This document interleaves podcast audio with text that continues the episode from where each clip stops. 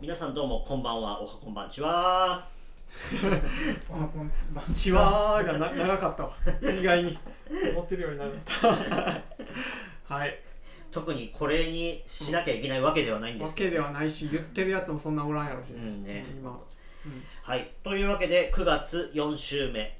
今回のトークテーマは、うん、ラジオで楽しむ夏メロ。ってことで。うんあの出させていただきまして、うん。えー、と事前にですねちょっとお二人には聞いていただきたい番組がありますってことでお伝えしたのが、えー茨城放送の「ミュージックピックアップアフターミレニアム」っていう番組なんですね、うん。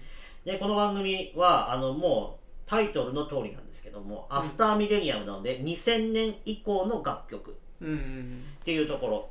で毎週ランダムで2000年代のどこかでリクエストテーマっていうのが決まっていてそこに向けてリクエストすると読まれるかもよっていうのがうん。うんうんあるんですよね。でこの回は、えー、と2000 2003年。2003年だ。そうそう。2003年の回だったのでお？私ねリクエスト、ペルセウスを出したらなんと、えー採用されてたよってことで。自慢をね。はい ちなみにこの番組は普段から結構お便り送ってるんで私の名前を聞くことは多分多いです。あー。あうん。ねそのこのなんだミュージックピックアップアフターうんミレニアムの、うん。えっ、とパーソナリティは？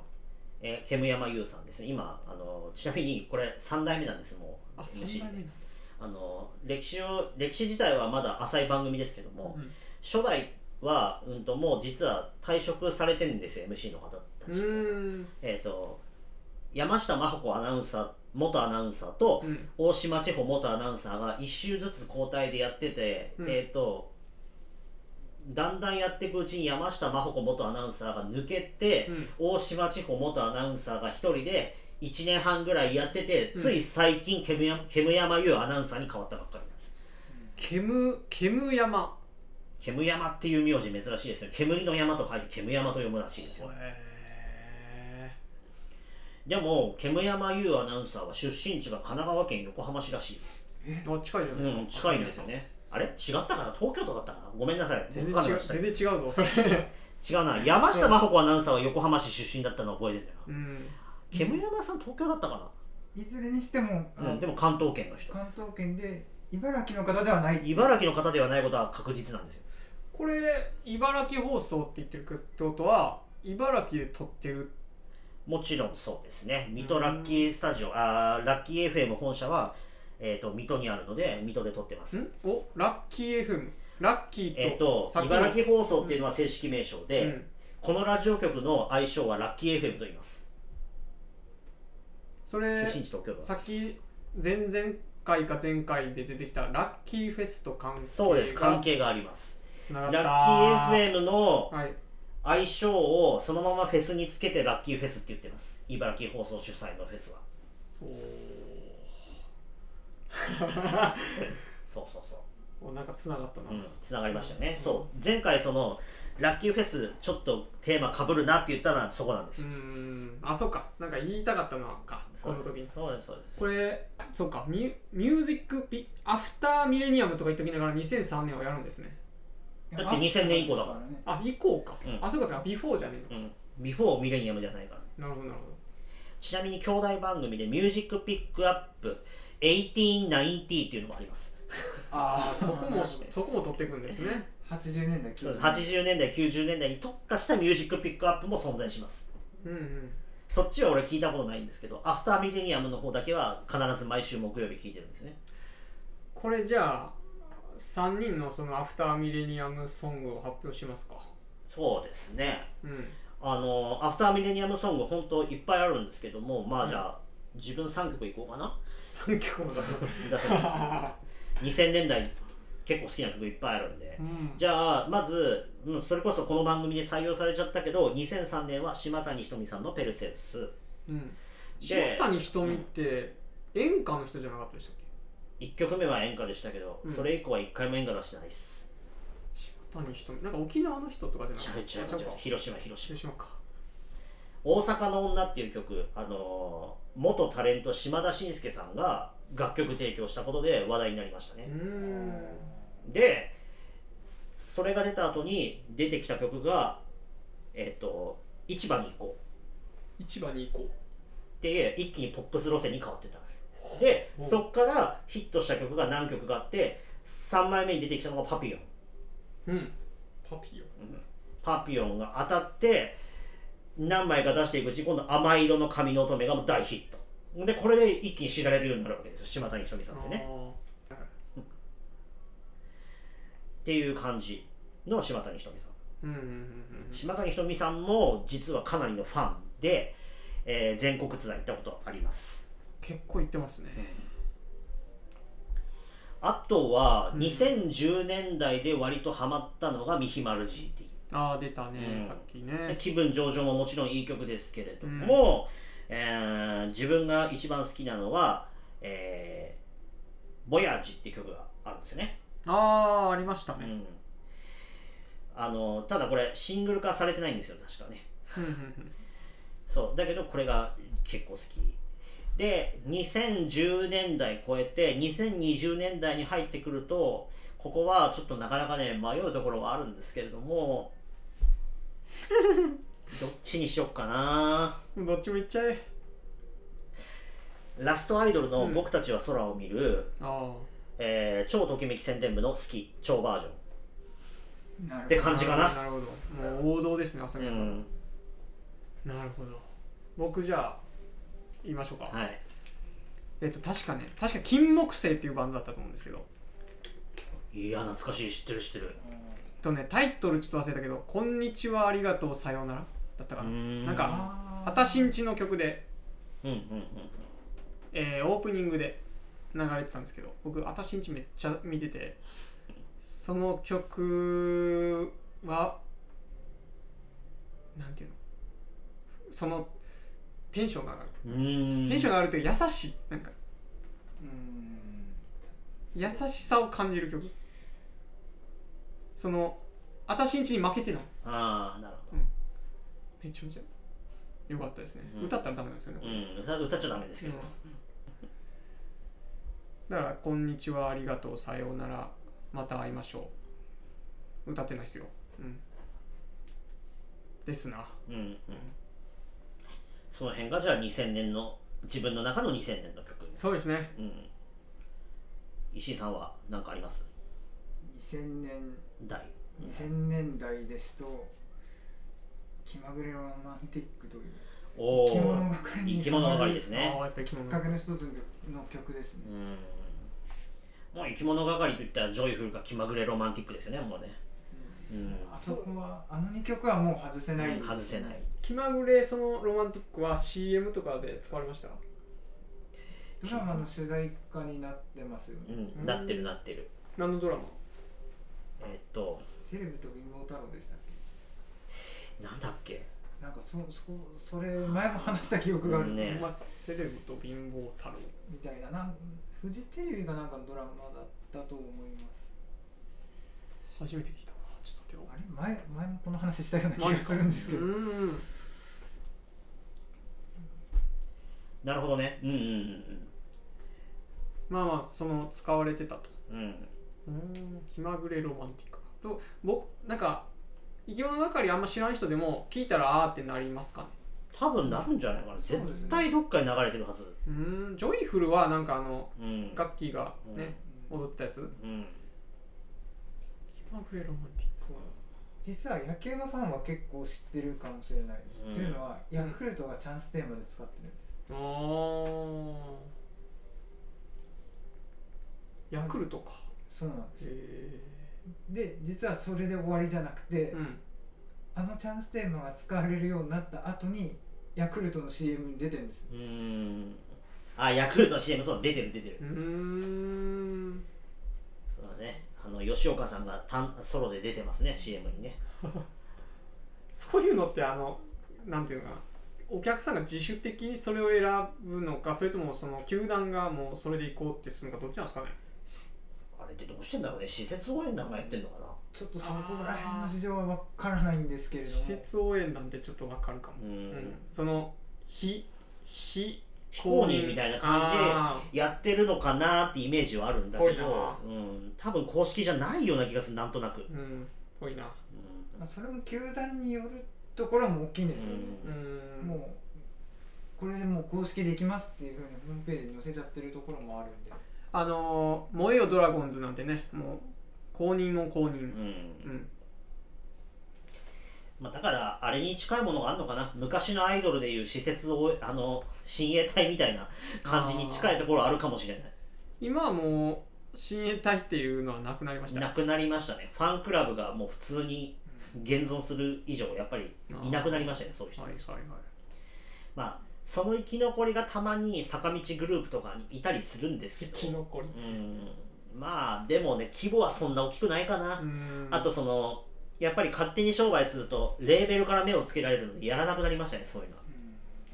施設のだってあの親衛隊ってお金取ってね、うん。あの入るなら5000円払えとかってやって会員にしてって増やしてって勢力を拡大していくっていうやり方だったけども、そんな。うん、あれそんなアコギな感じでやってたんですか？あそうそうそうそう。だから勝手に商売しそれだけで普通に生計立ててる人も多分いたはず。へえだからおにゃんことかがめちゃくちゃヒットした時そういう人たちいっぱいいたあじゃあちょっと残念だな。もっとなんか純粋な人たちだと思ってた。全然全然。だって松本伊代さんの施設その親衛隊元親衛隊の隊長やってた人が前うん。テレビに出てたけど、うん。やっぱりその最大で何百人いたのかな？で当時まだそのファンクラブっていう概念がなかったもんだから実は本人に一番会える近い人って親衛隊の一番偉い人。それはだからその偉かった？うん、まあ要は親衛隊長っていうのかな、うん、それはあれなんですか？その顔に顔にっていうかなんだふ肌にその入れ墨的な感じ？まあそうそう特攻服みたいなつなぎ作ったりとかね、あだからそっち系なんですか？ねうん。であのいかに本人認知してもらえるかっていうのをそういう感じでいろんな親衛隊のうーん派閥みたいなのがあってその中で争っていったみたいな感じかな。うん。確かに昔のアイドルって今と違うのはその近づきがたいイメージはあるんだけれども、うん。実際それってただのイメージだって親衛隊長みたいな人は割と本人に近づいてるんですよね。へえだって親衛隊の中で誰だったか忘れたけど本人の家に行ってる人がいますからね。すごい。すごい。今じゃ絶対考えられないそんなのっていう、ボディーガードしたかったかな。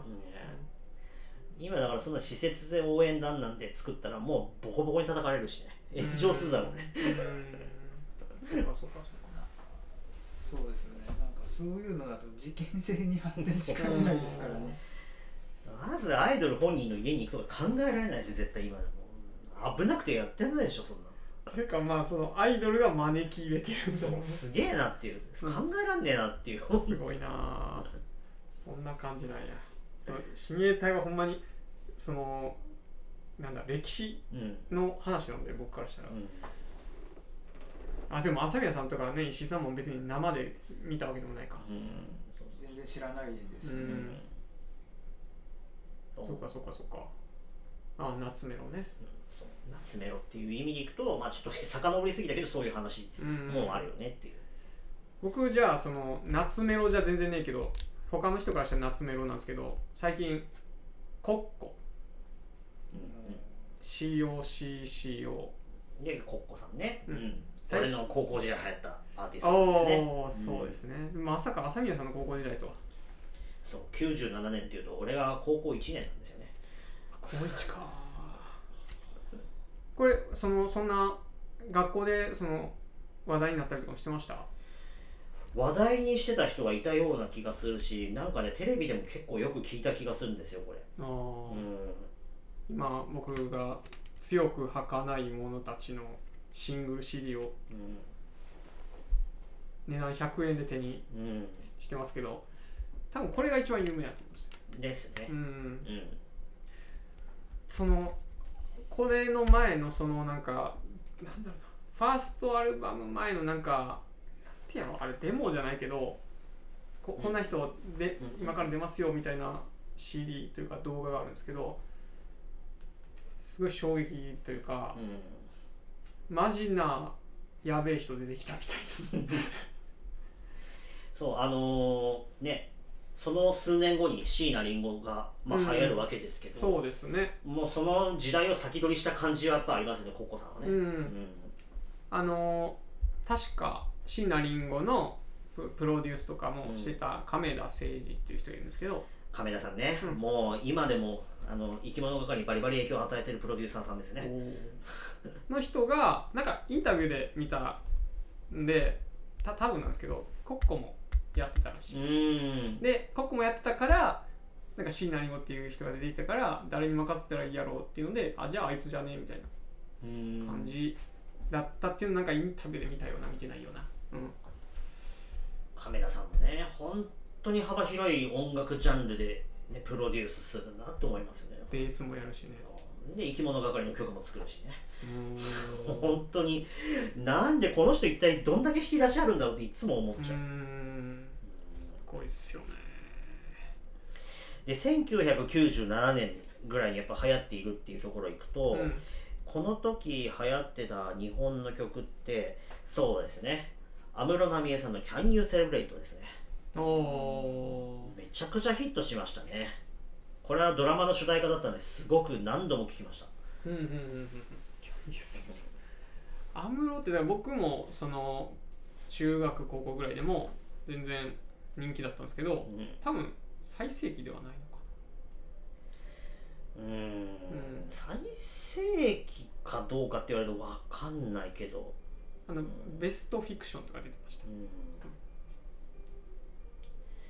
そうあとはこのこれ以外でいくと KinKiKids の「ガラスの少年」があったりとか。ああ兄貴聞いてたわ。ルクプルの日だまりの歌、ルクプル。うん、2人組ですね。うんうんまああのーなんていうんだろうな。バラード調の曲なんですけどね。うーん。あとはねこの時流行ったのでいくとステスピードのステディ。うんうん。うん。今井美樹さんの「プライド」とかねミスチルの「エブリシング」とかうんグレイの「ハウエバー」とかのああすげえよく聴いた曲いっぱいあるわと。グレイか。友達でめっちゃ好きなやつがいいて今でも見に行ってるや人いますね。そうですね。もう本当にホーロックっていうか J ロックっていうかもうねあの、うん。大御所ですよねグレイって言ったらね。でそうだこの時に変化球で流行ってきた人たちがいて猿岩石の白い雲のようにとかね。うんおー97年97年はこうやって見るとバラエティにすごい飛んでるなって。うんそううん電波少年やってた。電波少年やってました。見てました。ほ華原朋美の「ヘイト・テル・アライ」が流行ったとか河村隆一の「グラス」が流行ったとか。うほうほう。ほ他にもパフィーが出てきて渚にまつわるエトセトラ大ヒットとか。うなんかもううん本当にねあの開ければキリがないぐらい出てくるんですよこの辺って、はいはいはい。このコッコうん。みたいななんだろうこのやんやうん。闇というか病んでるというか怖い系。そうね。今でいうヤンデレなのかな。う、うん。んなんか時々こういう人がそのこの枠があるじゃないですか。うん。ありますね、とと戸川戸川純うん、とか、今で言うと井上園子さんとかが近いのかな。うんやっぱおるか。大森聖子とかもね、うん、であのコッコがだからさっきじゃないですか椎名林檎うん。だった時にあコッコみたいな人出てきたのとか言われたんですかねもしかして。まあ言ってた人いるかもしれないですよね。なるほどなるほど。でもどちらかっていうと椎名林檎さんが出てきた時はもうあのコスプレのインパクトがすごくてそっちにばっかりみんななるほど言ってましたよね。ナースとかね。ナースの格好で歌ってるなんだこの曲衝動ってみたいな。うん。なってあの人もずっとコスプレですから。すごいですよね、今でもあの変えてないのがすごいなと思う。うんそっか。だからプラスアルファっていうかなんか違うもんも出してる感じなんですね、そうそう。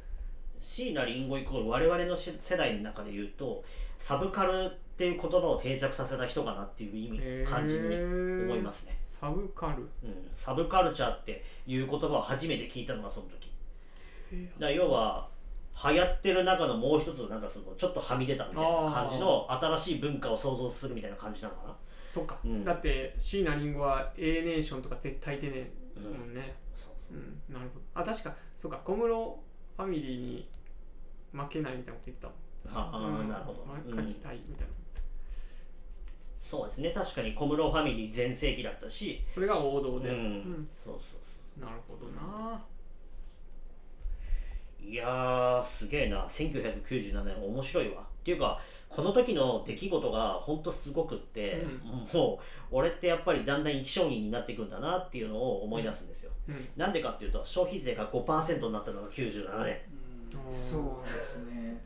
それ5%の前は？3%あで俺が小学校ぐらいの時に3%っていうの導入されるよって何のこっちゃって思って分かんなかったんですけどそれが5%に上がってで最近ね10%になったじゃないですか、うん、うん、そうですね。俺生きてるうちに消費税が3回も変わったよと思って。それこそ消費税がなかった時代から 知ってるからうん。びっくりですよ本当うんに、なんか物の値段がどんどん高くなってねえかみたいな。あと朝宮さんの時とかはあれですよね。あの土日土土曜授業？やってました。やってましたよね。それこそ高校までは土曜授業残ってました。あ高校までは。うん。行ってました行ってました高校も土曜日えじゃあ高校の途中で亡くなったんですか？えー完全週休2日制になったのは高校生になって途中ぐらいから。それまでは各週休2日制といって第2と第4だけ土曜日休みましょうになりまああしたはいはい。うんそうですね。確かに昔は土曜日も学校ありましたし、最初の頃は本当土曜日も1日だけ休みだったそうそうそうそう時う代もあった。ーんそうなんだ僕あの小1で小小2か。小2でえー、ゆとり教育にうん。なった感じで小1まではありましたね。そうだからまああれですよね。会社も土曜休みにしましょうの動きに変わってったのも多分この辺なんですよね。うーんまあいまだに自分がうん勤めてるところはあのー月1回土曜は出社しましょうみたいなのありますけど。ああるんだ。う うん。ん逆らってね。うん。まだそういう風習が残ってるところありますうーん97年ね。覚えてねえっていうかかん意識がねえ。そうですよねそうですね朝宮さんぐらいになるとやっぱ消費税が上がってるっていうそうそうそうそう。記憶にあると思うんですけ実ど感し3回実感してるから、うん。ない時代 3%5%10% みたいな。うーん。だってまだまだ消費税って上がるでしょこれから。もしかしたら上がるそのねね上がるかも最終的に政府は25%にしたいらしいですからね。いやムカつくななんかもう、少なくとも20ぐらいまではいくんじゃないかとは思います、ね給料上がらずにね、ね。本当にね。うん、本当だよ。給料くれよ。って思いますよね。そうですね。だからそんな音楽も聴きたくなりますわな。ね。そうですよ。そうです。まあだからこの時代の節目かもしれないですね。97年ってある意味。本当ね。うん。やっぱりそれこそコッコさんみたいなこういう、うん、陰と陽って言ったら陰の部分かな、うん。を描いてるような楽曲っていうのがあの公にこう認められるっていうかね。そうですね。うん。えっと生き物係の真逆。うん、まあ真逆かも本当に、ううん。あとねこの時に陰の部分を歌った曲っていう意味っていうとちょっと同じかって言われると微妙なんですけど、うんえー新世紀エヴァンゲリオンが流行っていたんですよ。で高橋洋子さんの魂の「魂のルフラン」はいがヒットした年でもあるんですよね、世紀末だ。本当世紀末ですよ、うでエヴァも決して明るい話じゃないですね本当にね、ん明るくないですね。うん、人類保管計画とかちょっとねあの、言葉にするとなんかまがまがしい感じがやっぱありますから、うん。で歌もあの決して明るい歌ではないですね魂のルフランってね。そうですね。うんだこういうのが普通に流行り始めたっていうところでもやっぱり違うんだろうなってういう、ん。うん普通にこういう歌が出てくるようになった年かもしれない。うん。そっかで面白いのが真逆でいくと広末涼子マジで恋する5秒前 V6 愛なん。だも流行った時代であったそうですそうかそっかそっか王道は王道ってどっちが王道か分からん。けどでも本当に陰と陽があの対象、対極的にこう分かれるっていうか。そうですね。そういう感じはあったのかなっていう。このその普通というか通常の応援ソングでは元気になれない人たちがうん。こういうのを聞いて悲しみを悲しみで洗い流すというか。そうそうそう。うん。えー、でまああの2000年代とか言いながら97年の話すげえいっぱいしちゃってるんですけど。うん。 before ミュージックピックアップ before before millennium だねっていうね。じゃあ after millennium の話に戻していくと2000年にヒットした曲でねあの象徴的なのがありました。慎吾ママのオハロック。あ えスマスマからのやつみたいな？えっ、ー、と違う。これはオハスタ。オハスタ。そう慎吾ママっていう曲が流行ったのはそうそう慎吾ママっていうキャラクターが流行ったのがもう2000年。うーん。団子三兄弟とか。